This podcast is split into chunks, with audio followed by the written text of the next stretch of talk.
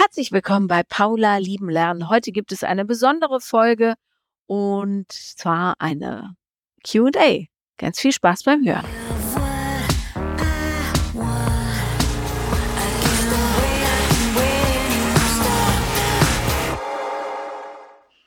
Herzlich willkommen zu einer neuen und ganz, ganz besonderen Folge von Paula Lieben Lernen. Ich habe mir nämlich überlegt, dass wir ganz, ganz viele Fragen immer offen lassen. Und das sind die Fragen, die ihr sonst noch habt, abgesehen von den persönlichen Schicksalen, die wir hier immer in den Folgen beantworten. Und darum ähm, gibt es heute mal eine, ja, eine Frage-Antwort-Runde, die ich ähm, auf Instagram vorbereitet habe und wo ich euch persönlich Fragen beantworte, die euch so auf der Seele brennen. Das Ding ist ja, jede Folge ist sehr, sehr individuell und immer ja an das persönliche Schicksal des Gastes geknüpft. Und ich weiß, dass es aber ganz, ganz viele Fragen gibt, die einfach so liegen bleiben. Und ich stelle, ich fange jetzt einfach mal an mit äh, Frage Nummer eins. Es gibt hier ganz, ganz viele, die ähm, ich wahrscheinlich nicht alle beantworten kann. Aber beginnen wir doch mal mit dieser hier. Hier schreibt zum Beispiel eine Frau. Habe das Gefühl, dass ich nur gut für Sex bin und nicht für eine feste Beziehung. PS, bin 43 Jahre alt und habe viel Scheiß erlebt und meine Eltern waren in puncto Beziehung keine guten Vorbilder. Ja, das ist natürlich was, was total oft passiert. Äh, wir, wisst ihr ja sicher, wir leben das nach, was uns vorgelebt wird. Und wenn wir Kinder sind oder junge Menschen, dann sind die Eltern oder die Erwachsenen, mit denen wir so zusammenleben, natürlich die einzigen Vorbilder, die man hat. Und wir orientieren uns an den Menschen, die wir täglich sehen. Das ist so ein bisschen wie bei Schweigen der Lämmer, äh, wo der eine sagt, was äh, beginnen wir zu begehren? Das, was wir täglich sehen. Und genauso ist es auch mit dem Verhalten von Menschen, die uns ja das Leben vorleben. Ähm, wir beginnen das zu kopieren. So lernt der Mensch, ja, so lernen Kinder. Das Problem dabei ist natürlich, wenn du Vorbilder hast, die wirklich selber keine Ahnung haben, wie das Leben funktioniert und wie man das so hinkriegen kann, dass man sich wohlfühlt und dass man vor allem auch Grenzen setzt, dass Menschen einen gut behandeln, dass man überhaupt versteht, wie gute Behandlung aussieht in Beziehungen oder in Freundschaften oder auch in Arbeitsverhältnissen, dann ähm, wird schwierig. Da muss man sich das nämlich alles antrainieren, anlesen, in Workshops gehen, Therapie machen und, und, und. Und eines der häufigsten Probleme, die mit dem Mangel an guten Vorbildern so einhergehen, oder geht, Singular, ist das, dass man äh, selber, und zwar ja gleich ob Mann oder Frau, in Beziehungen gerät, die ja so partielle Beziehungen sind. Das heißt, ein Teil von dir wird von anderen gerne angenommen und auch benutzt, in dem Fall hier die Körperlichkeit. Und der andere Teil ist aber, ähm, ja, und da sind Menschen bei aller Grobschlechtigkeit doch häufig relativ feinfühlig. Der andere Teil, der super wund ist, der wird ausgeklammert. Das bedeutet, ja, du, du bekommst halt Sex, Körperlichkeit, Spaß, Partys vielleicht, wenn es gut läuft, äh, und der Rest, alles, was so das tägliche Leben trifft, für den bist du scheinbar nicht gut genug. Was du natürlich trotzdem bist. Du bist gut genug, aber ähm, ja, der, dein, deine, dein Diamant, der liegt noch brach irgendwo im Bergwerk und ähm, ist noch nicht so richtig gehoben worden. So, wenn einem das öfter passiert, ja, und wenn man merkt, die Leute benutzen mich eher, ja, ich bin so eine Art Spaß, Befriedigungs, sonst wie Maschine für die, dann ähm, ist das ein ganz, ganz fantastisches äh, Signal dafür, dass da unbedingt Arbeit getan werden muss. Und zwar auf ganz, ganz vielen Ebenen, besonders aber auf der Ebene, dass man versteht, was Menschen mit einem tun dürfen und was nicht. Und das bedeutet, man muss lernen, Grenzen zu setzen und zu sagen, ich möchte so und so behandelt werden und alles andere dulde ich nicht. Was einem da immer so ein bisschen dazwischen rutscht, ist natürlich diese Sehnsucht nach Liebe, diese wahnsinnige, dieses wahnsinnige Bedürfnis, ähm, ja, angenommen und akzeptiert zu werden, rundum, vollumfänglich und so weiter. Ähm, ich kann euch aber sagen, wenn man dieses Thema einmal richtig angegangen ist und weiß, dass man dazu neigt, ja, auch kleine Häppchen anzunehmen und dann zu hoffen, dass man eine dicke, fette Torte bekommt, äh, dann fällt es einem leichter, die auszusortieren, die tatsächlich nur so Brotkrümelchen anbieten. Also, ähm, nimm das äh, oder nehmt das, wenn äh, euch sowas häufiger passiert, durchaus zum Anlass, um nachzusehen, wo ihr noch an euch arbeiten könnt oder falls ihr noch nicht angefangen habt, dann tatsächlich wirklich die Arbeit aufzunehmen und zu schauen, wo ja, habe ich für mich Potenzial in der, in, in Sachen Entwicklung einfach noch nicht gehoben und wo glaube ich, dass ja das Leben wie mit so einem Zauberstab irgendwie ankommt und dann sagt, pass auf, ähm, wir regeln das für dich, wir machen alles spitzenmäßig und du musst eigentlich keinen Finger krümmen. Das Leben ist Arbeit, das ist ja das ganz, ganz große Problem daran. Und ähm, je eher man das erkennt, desto einfacher wird's. Also du musst einfach für ein gutes, glückliches Leben, wenn du das nicht in die Wiege gelegt bekommen hast, und das ist bei den meisten von uns so, dann musst du dafür richtig, richtig ackern. So. Und ähm, wie andere behandeln, das äh, bestimmst immer noch nur du. Ne? Und wenn du zulässt, dass Menschen dich schäbig behandeln, dann äh, ja, liegt die Aufgabe bei dir, dem ganzen Riegel vorzuschieben.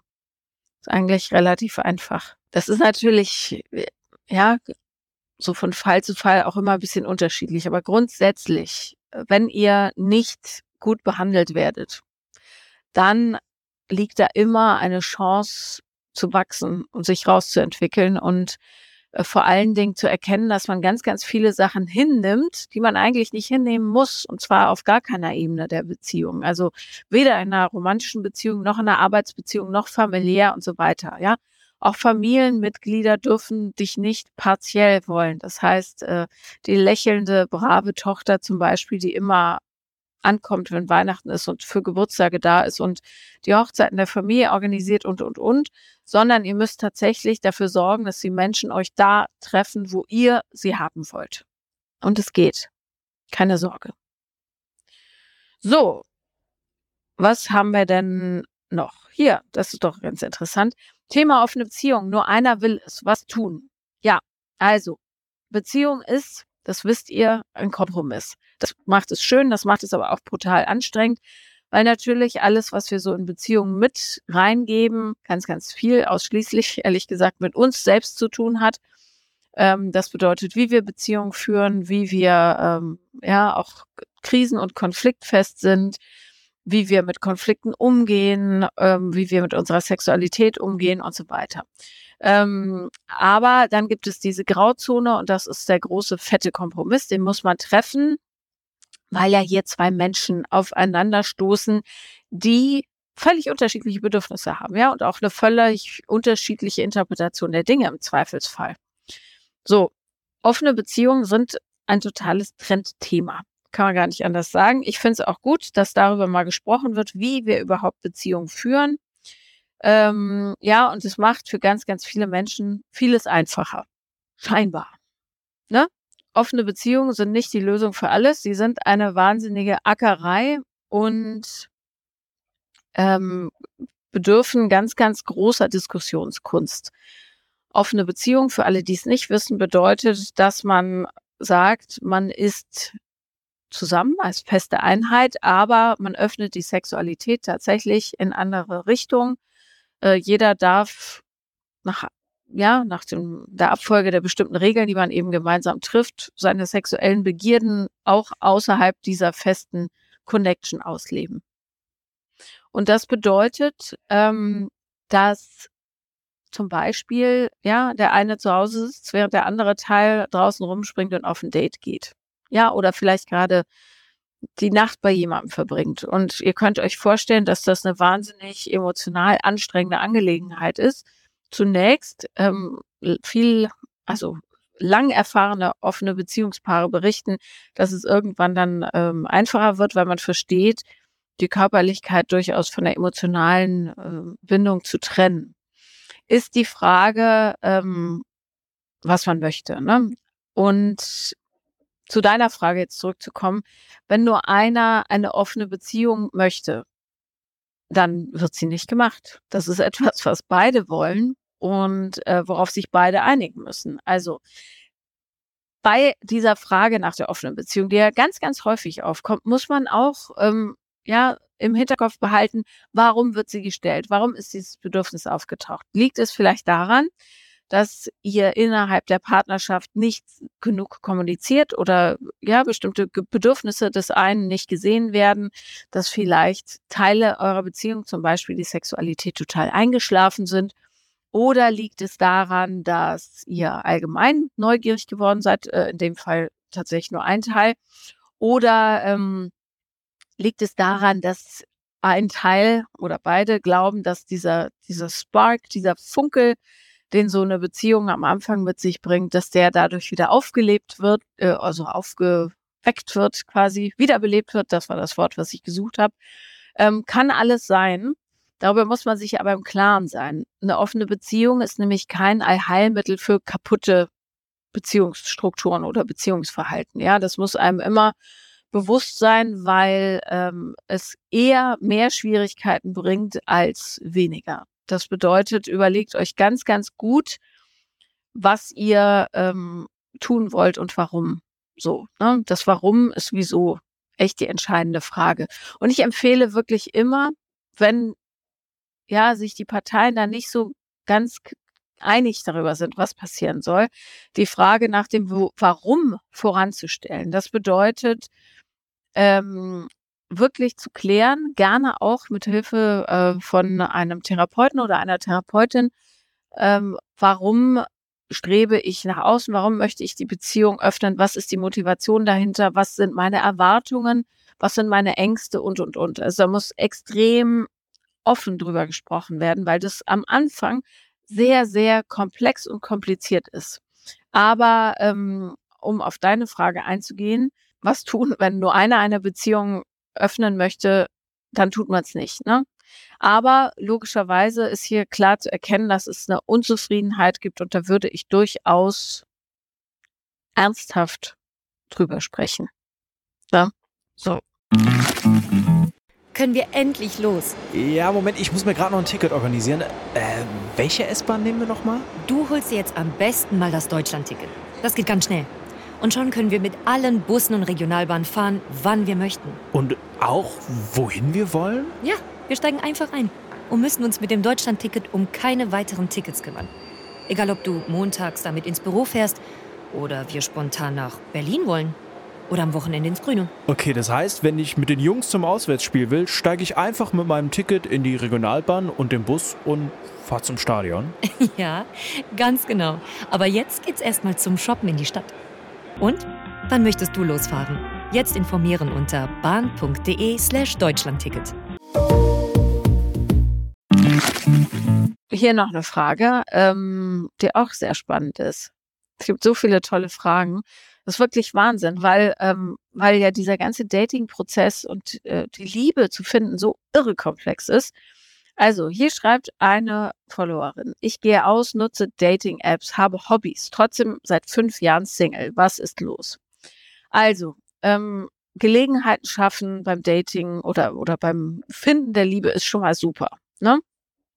Ähm, weil, wenn wir zu Hause sitzen, treffen wir niemanden. Das ist logisch, außer ab und zu den Postboten. Und ich weiß nicht, wie die Postboten bei euch so sind. Bei uns sind die, sind jetzt nicht so meine Typen. Ja. Aber ähm, natürlich ist es gleichzeitig auch so ein bisschen die Suche nach der Nadel im Heuhaufen. Einerseits, ne, weil es gibt wahnsinnig viele Menschen, die wir treffen und äh, im Laufe der Zeit entwickelt sich dann bei einem selber häufig auch so eine Anspruchshaltung, was muss der andere haben, was soll er mitbringen, ähm, wie soll er lachen, wie soll er angezogen sein und, und, und. Äh, vieles davon läuft total unbewusst ab und dann wundert man sich, warum man einen aussortiert hat, bloß weil er die falschen Schuhe anhatte. Aber ihr wisst, was ich meine. Also, es ist super komplex. Gleichzeitig ähm, hilft es, wenn man sich vorher total klar macht, was suche ich eigentlich? Also, in deinem Fall suchst du einen Typen, sieht zumindest mit in der zweiten Nachricht so aus. Äh, du suchst einen Typen, aber also das hilft total. Hört mir zu. Stellt euch ganz genau vor, was für einen Typen ihr euch sucht oder Frau, völlig egal, ja, je nachdem, was ihr sucht. Also, wir bleiben jetzt mal beim Mann. Sucht, stellt euch vor, wie der Typ sein muss und zwar nicht wie er aussehen soll und so weiter, sondern was muss er für Eigenschaften mitbringen, die dafür sorgen, dass ihr euch gut fühlt mit ihm. Das bedeutet, äh, wie muss er sich in bestimmten Situationen verhalten, äh, wie muss er Witze erzählen, wie muss er mit seiner Körperlichkeit umgehen, damit ihr euch wohlfühlt. Ja, also stellt euch diesen Typen nicht nach Äußerlichkeiten vor, sondern ausschließlich nach inneren Werten und Verhaltensweisen. Das macht es viel, viel einfacher. Glaubt mir.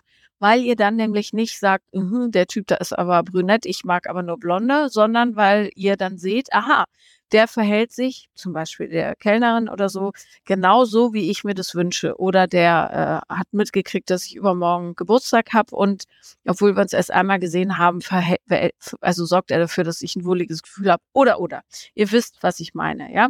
Also stellt euch nicht vor, wie der Typ aussehen soll oder die Frau, you know what I mean, äh, sondern was für Gefühle soll die Person in euch auslösen? Also wie soll der Mensch sich verhalten und welche Charaktereigenschaften müsste er mitbringen, um dafür zu sorgen, dass ihr euch als Mensch gesehen fühlt, wohlfühlt und euch fallen lassen könnt. könnt. Und wenn ihr das wisst, wenn ihr da eine richtige Liste macht, das könnt ihr jetzt nicht so einfach runterschreiben, sondern macht euch da richtig Gedanken drüber, ja, intensivst. Wie soll die Person sein? Wenn ihr das wisst und wirklich verinnerlicht habt, dann fällt euer Blick plötzlich auf Menschen, die ihr vorher gar nicht gesehen hättet. Na? Weil ganz, ganz oft, äh, gerade im Dating-Dschungel, äh, schmeißt man sich ja, ja ins Gebüsch und äh, achtet nur darauf, was, ja, was, was ist so die, die Performancegröße von dem Ganzen. Und wahrhaftig wertig ist natürlich die Frage, welche Gefühle ist dieser Mensch in der Lage, in mir auszulösen? Also, was kann er mir geben, was dafür sorgt, dass ich mich wohlfühle? Und diese Frage zu klären in einem intensiven Selbstworkshop ist total wertvoll, weil ihr dann tatsächlich einfach einen Blick weitet ab, also abseits von dem, was sonst so euer Beuteschema ist. Ne? Weil die meisten Leute achten überhaupt nicht darauf, was die Leute, wie die sich verhalten müssen, damit man sich selber wohlfühlt, sondern die achten ausschließlich darauf, äh, wie die Leute aussehen sollten, was sie beruflich machen und, und, und. Und das ist eigentlich wirklich der uninteressantere Teil von allem. So. Also, ich lade euch sehr ein, diese Übung zu machen, äh, weil es so viel wertvoller ist. Und dann ist natürlich, kommen noch andere Faktoren hinzu. Ähm, ja, wie, wie offen bin ich für die Liebe? Kann ich das annehmen? Oder bin ich jemand, der eher total verschüchtert in der Ecke sitzt äh, und Angst hat oder Ängste entwickelt? Oder bin ich, ähm, keine Ahnung, sorgenvoll oder äh, I don't know, habe ich überhaupt nicht die inneren Kapazitäten, um Intimität zuzulassen?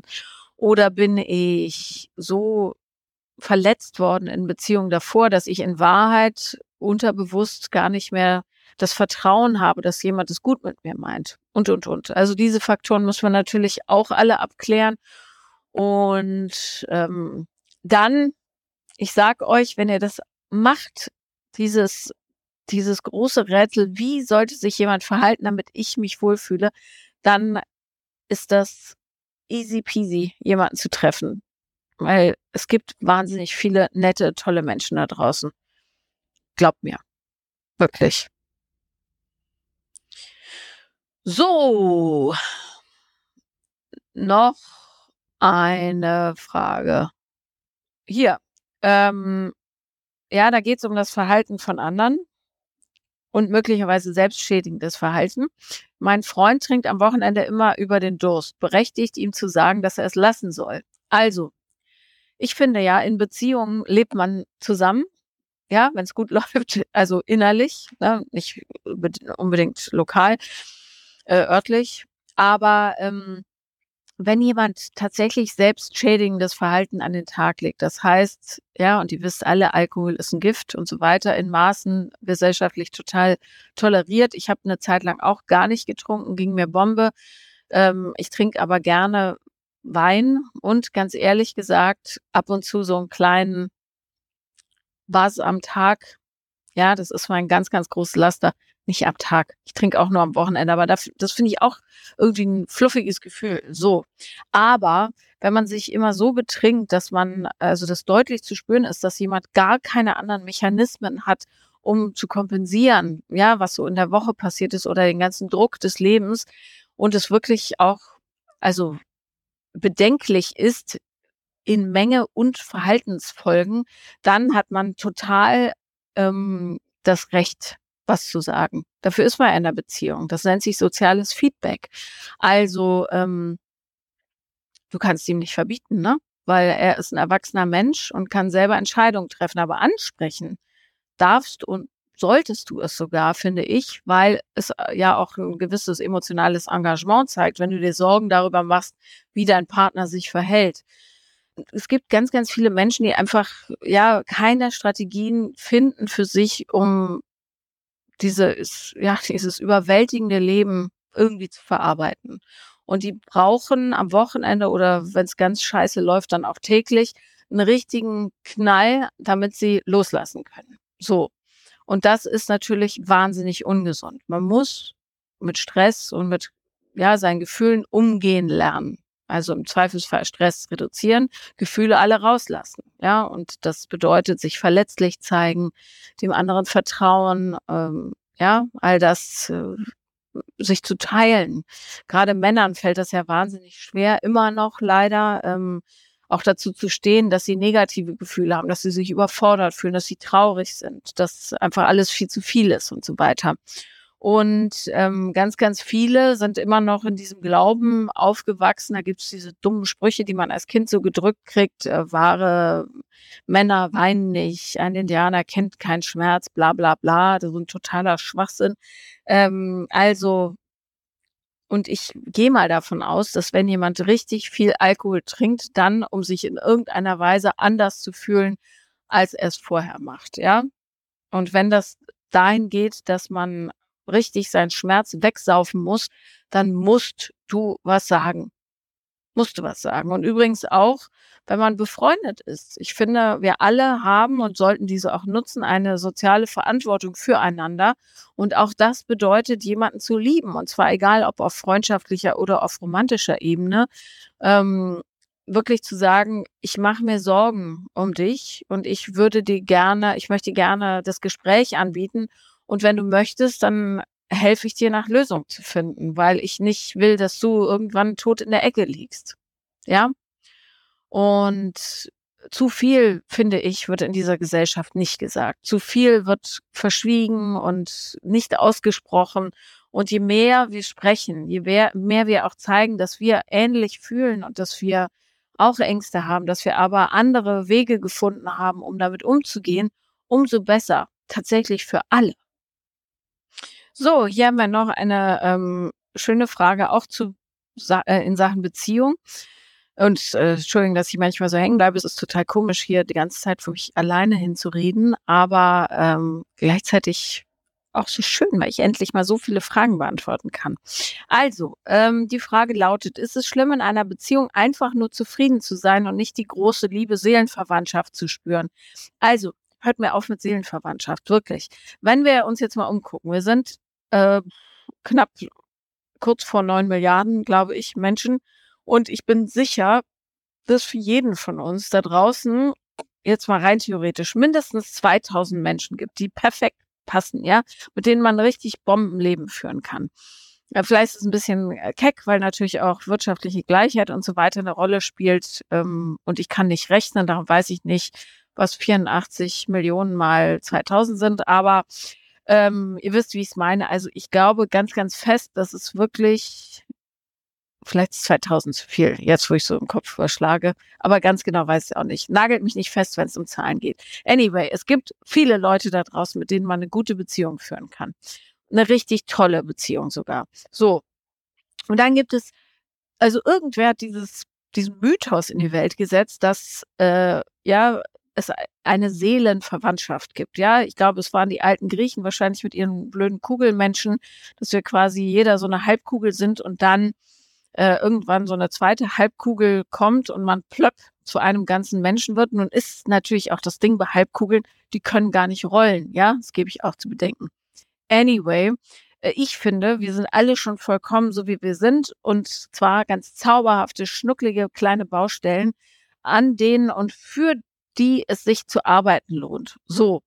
Und ähm, weil das so ist, glaube ich auch daran, dass wir ganz, ganz viele bunte, tolle Möglichkeiten haben, um uns mit irgendwem anderes zusammenzuknüpfen.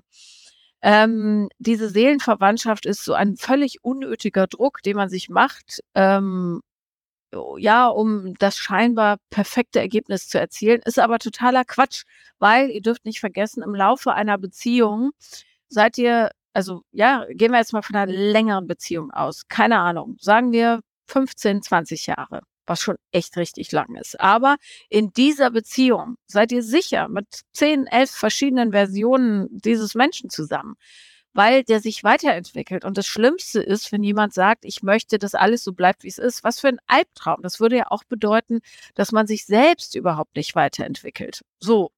Und ähm, diese Veränderung, durch die wir, die wir ständig durchlaufen, die führt zwangsläufig auch dazu, dass Menschen, die vorher äh, wie Arsch auf Eimer gepasst haben, plötzlich eher so wie Arsch auf kaputte Eimer sich anfühlen oder aber Arsch auf Viereck, ja, und der Arsch verändert sich vielleicht auch und vielleicht ist irgendwann Viereck auf Viereck. Das wäre eigentlich ziemlich passend, so rutscht vielleicht ein bisschen, aber ihr wisst, was ich meine. So. Und darum ist diese Seelenverwandtschaft ich mag das Wort überhaupt nicht. Und ganz ehrlich, ich finde, man muss jemanden suchen, mit dem man wachsen kann. Jemand, der Bock hat zu wachsen und Dinge mit einem zusammen zu machen und zu erleben, die toll sind und die dazu führen, dass man äh, angstfrei sein eigenes Potenzial ja heben und erleben kann.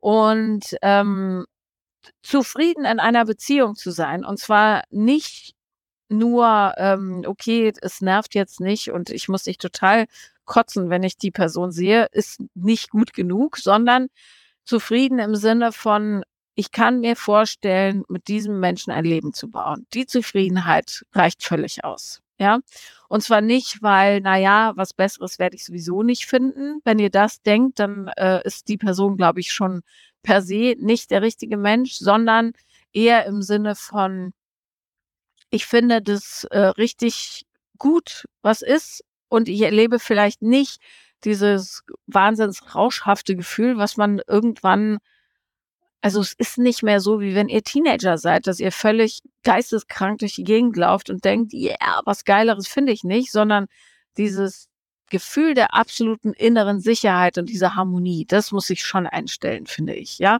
Und ähm, große Liebe bedeutet nicht, dass es mega exciting ist und ähm, Tag und Nacht die Tränen und Gelächter sich abwechseln, sondern dass man wirklich buchstäblich Hand in Hand zusammen in den Sonnenuntergang hüpfen möchte und denkt, ja, ja, so ist geil. Ich muss, ich reg mich nicht auf, ich finde alles cool, es gefällt mir und ich bin happy.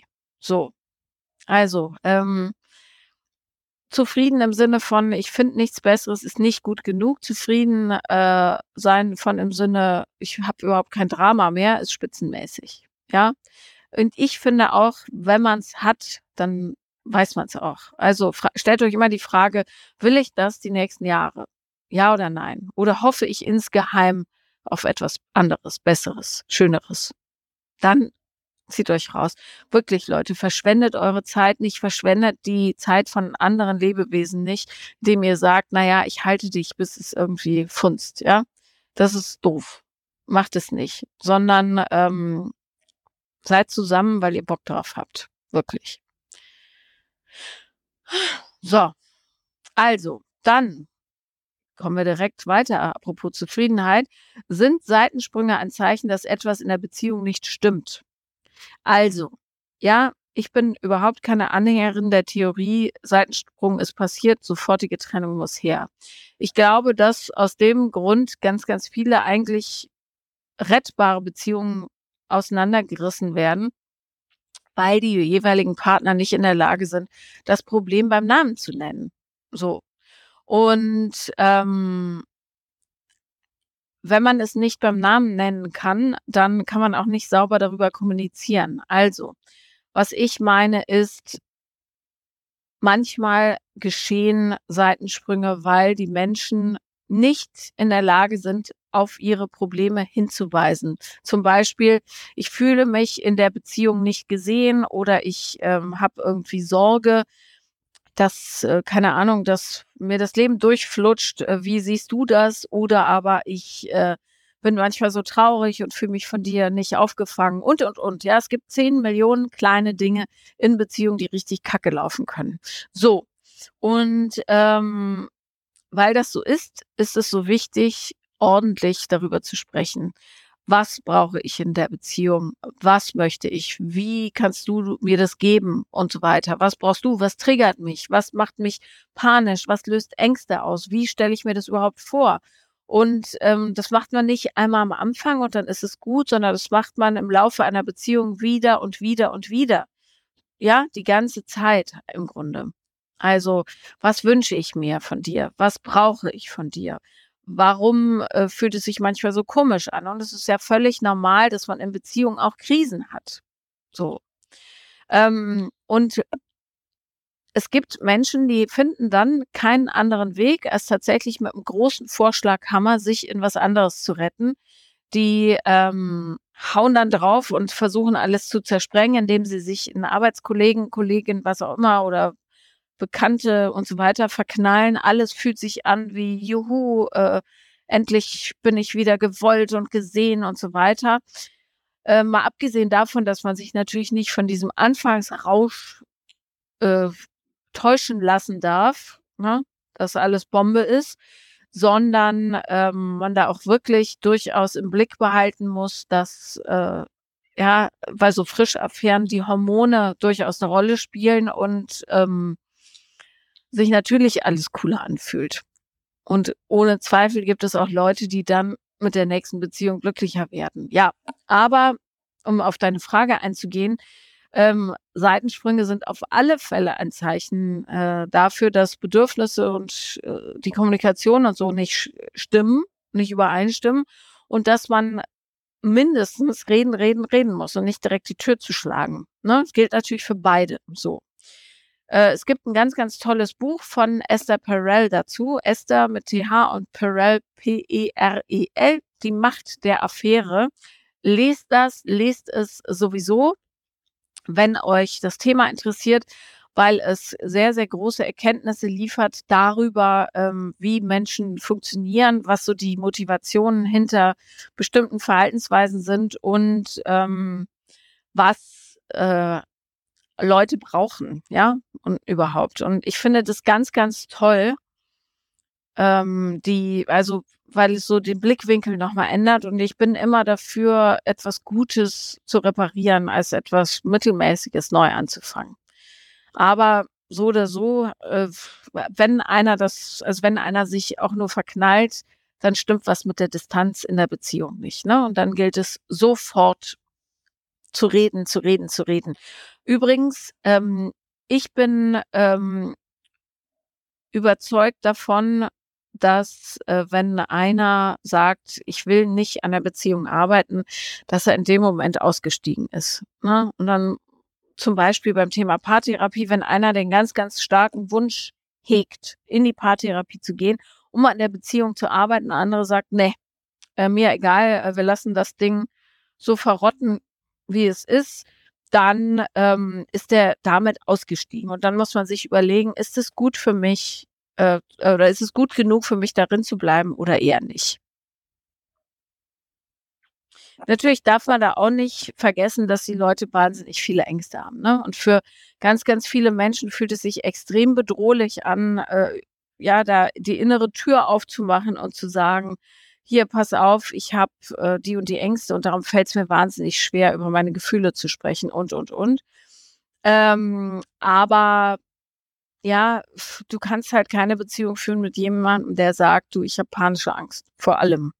Geht nicht. Vor allem, wenn du das Bedürfnis hast, dass mit dir gesprochen wird. Also sucht euch immer Menschen, die auf einem ähnlichen Entwicklungsstand sind. Das ist wirklich hilfreich und die auch Bock haben, an sich zu arbeiten. Wenn du jemanden hast, der für den Moment super gut passt, aber in Wahrheit gar keine Lust hat, irgendwas, ja, im Leben so mal auf links zu drehen, dann wird es wahrscheinlich sehr, sehr schwierig. Ist meine Erfahrung.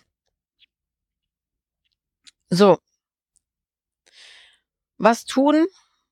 Fragt hier eine außer aussprechen, wenn die Verlustangst richtig kickt. Das ist eine wunderschöne Frage, die ich gut beantworten kann, weil ich jahrzehntelang unter panischer Verlustangst gelitten habe. Und ich kann euch sagen, der Scheiß ist wirklich kein Spaß, weil der einen sowas von überrennt äh, und du zu so einer Art Angstroboter wirst, der nur noch agiert, agiert, agiert, reagiert, äh, ganz, ganz, äh, ja, Dinge, die wirklich aus der Tiefe kommen und die nicht immer zum Besten sind äh, macht oder sagt und wie ein verschrecktes Tier einfach nur noch in Überlebensmodus springt. Ähm, also die Verlustangst ist etwas, ähm, ja, ich nenne euch mal ein Beispiel. Bei mir war das so, wenn zum Beispiel, es reichte schon, wenn mein Partner äh, früher äh, nicht gekommen ist, wenn er gesagt hat, er kommt. Also abends, ja, sagt, ich bin um zehn da äh, und es war zwölf habe noch nichts gehört. So, das bedeutete für mich, ja, ist jemand mit Verlustangst nicht, okay, der hat sich verspätet, ist auch logisch, ist mit Freunden unterwegs und und und, sondern das bedeutete für mich, niemand liebt mich, ich werde immer verlassen, ich kann sowieso niemandem trauen und äh, ja, die Welt ist einfach ein riesiges Moloch und ich werde darin untergehen. So, das hieß das für mich. Das kann natürlich keiner nachvollziehen, der keine Verlustangst hat. Und ähm, das führte aber dazu, dass ich dementsprechend gehandelt habe. Das bedeutet, wenn die Person dann äh, später gekommen ist, ich auf 10.000 war und dann eine riesen Drama gemacht habe, das den Umständen gar nicht angemessen war, ja. Was ja passiert war, de facto war, jemand ist ausgegangen und später als verabredet wiedergekommen.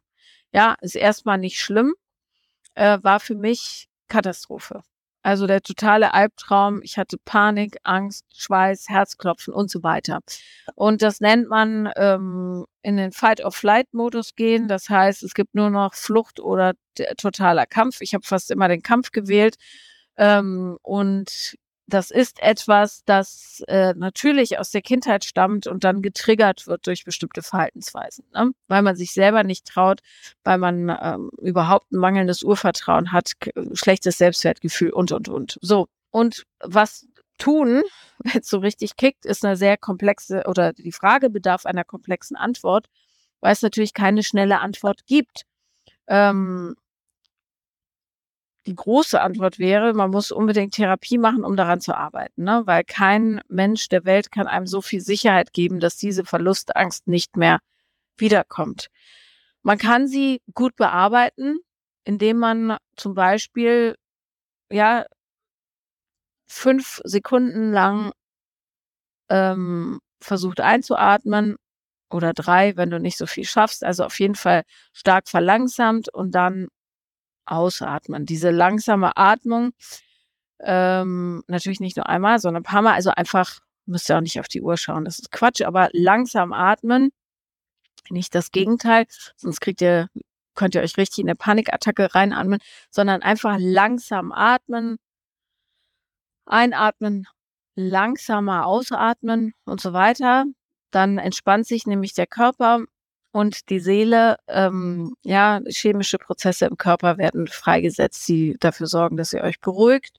Und diese Überlebenspanik lässt wieder so ein ganz, ganz kleines bisschen Rationalität zu, Stück für Stück. So, also richtig atmen, atmen, atmen, cool bleiben, cool bleiben, nicht sofort reagieren. Wenn die Verlustangst kickt, könnt ihr euch selber nicht trauen. Und zwar im wahrsten Sinne des Wortes, weil ihr dann wirklich im Überlebensmodus seid. Ne? Für euch ist gerade Kampf angesagt und im Kampf trifft man nicht immer die besten Entscheidungen. Also nicht schreiben, anrufen, schreien oder so, sondern erstmal cool bleiben, atmen, warten, bis sich der Herzschlag wieder beruhigt und dann die Situation wirklich haarklein auseinandernehmen. Das hat mir geholfen, ähm, nämlich ist relativ kleinschrittig was ist gerade, also was ist Fakt, jemand kommt später als verabredet. Ne? Wie fühle ich mich? Ich habe Herzrasen, ich habe Kurzatmigkeit, ich weine und so weiter. Ne? Also die totale Panik. Ähm, und dann also ihr braucht nicht überlegen, ist er jetzt wirklich lange weg? Ist es real, ob der äh, mit seinen Freunden weg ist oder ist es real, ähm, dass meine Angst wahr wird und der ausgewandert ist und mich verlassen hat, bla bla bla, sondern tatsächlich ähm, reinfühlen, welche Angst spüre ich genau und da durchaus spezifisch sein. Ähm, erstmal über die körperlichen Symptome.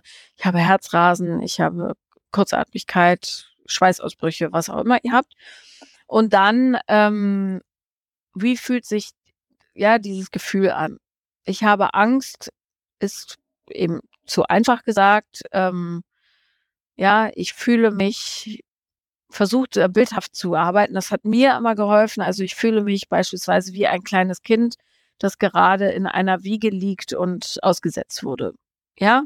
Oder ich fühle mich wie, als würde ich in einem Wald stehen und gerade ist ein Gewitter und alle sind in so eine Erdhöhle gegangen und ich bin alleine draußen stehen gelassen. Was auch immer passt. Äh, das hat mir total geholfen, um das so ein bisschen zu entzerren. Also in Bildern denken, wie man sich gerade fühlt. Nicht nur, ich habe Angst äh, und ich fühle mich alleine, sondern ich fühle mich wie. So, das hat es für mich einfacher gemacht. Und ähm, wenn man das macht, dann erkennt man nämlich relativ schnell, dass die Angst und auch die Reaktion auf die Angst vor allen Dingen gar nicht so viel mit der Situation zu tun hat, in der man sich gerade befindet, sondern eher tatsächlich äh, mit Situationen, die man äh, von früheren Zeiten kennt. Zum Beispiel kann man dann nämlich noch überlegen, äh, an welche, also wo und wann habe ich eine ähnliche Situation schon mal erlebt, nämlich zum Beispiel, dass ich mich verlassen gefühlt habe oder dass ich Angst habe, dass hatte, dass jemand nicht wiederkommt und so weiter. Und so kann man sich ganz prima selber regulieren mit ein bisschen Übung. Ich würde das wirklich ernsthaft mit therapeutischer Begleitung machen und ähm, dann äh, würde ich trotz allem das unbedingt immer aussprechen. Das heißt, dein Verhalten XY hat in mir das Gefühl ausgelöst, dass und ich weiß, dass es nichts mit dir zu tun hat, es sei denn, ihr seid mit richtigen Schlawinern zusammen, dann natürlich schon. Aber ähm, ja, er erklärbar machen, verständlich machen und den anderen zeigen, dass man äh, sich durchaus bewusst ist, dass die Reaktion, die dann kommt, möglicherweise nichts mit äh, der, den realen Zuständen zu tun hat. Ne? So.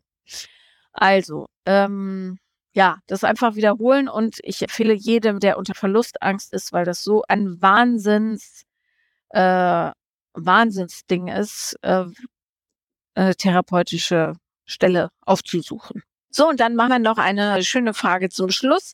Ähm, kann Sex während der Beziehung schlechter werden? Ich habe bei mir das Gefühl, als wäre es so. So, also, ähm, haben wir vorhin schon gehabt. Natürlich verändert sich auch die Sexualität in einer Beziehung, während wir im ersten Jahr oder im ersten halben Jahr, je nachdem, wie schnell man sich da so auseinander abtobt, äh, völlig wahnsinnig übereinander herfallen wird dann, wenn der Alltag eingekehrt ist, das Ganze durch eine Ruhe ersetzt, die ähm, durchaus an Tiefe gewinnen sollte und ähm, vielleicht nicht mehr diesem völligen Irrsinn der ersten Monate entspricht. Aber schlechter werden sollte er eigentlich nicht. Anders werden ja, aber nicht schlechter. Und ähm, wenn Sex schlechter wird, kann das an verschiedenen Dingen liegen, unter anderem äh, daran, dass die rosarote Brille abfällt, ja, dass man vielleicht vieles idealisiert hat, was gar nicht so sehr der Wahrheit entsprach. Ähm, und es kann aber auch daran liegen, dass beide Parteien sich weniger Mühe geben als vorher. Und es kann auch natürlich an den Umständen liegen, dass zum Beispiel einer von beiden oder beide gerade tierischen Stress hat und ähm, ja nicht so das Gefühl hat, äh, wirklich Zeit und Liebe und Intensität in diese körperliche Connection investieren zu wollen oder zu können. Und so oder so, wenn man an der Beziehung interessiert ist, ist jetzt der all, also wirklich allerhöchste Eisenbahn mal ähm, daran zu arbeiten. Ja, genau. Und ich glaube, damit Jetzt gibt es nämlich nur noch so ultra komplizierte, komplexe Fragen. Die machen wir einfach bei einer anderen Fragerunde. Und nächste Woche gibt es wieder eine ganz normale Folge. Ich hoffe, euch hat dieser kleine Exkurs auch Spaß gemacht und wir hören uns nächste Woche wieder, wenn es wieder heißt, Paula lieben lernen. Herzlich willkommen und ganz, ganz viel Spaß beim Leben. Bis nächste Woche.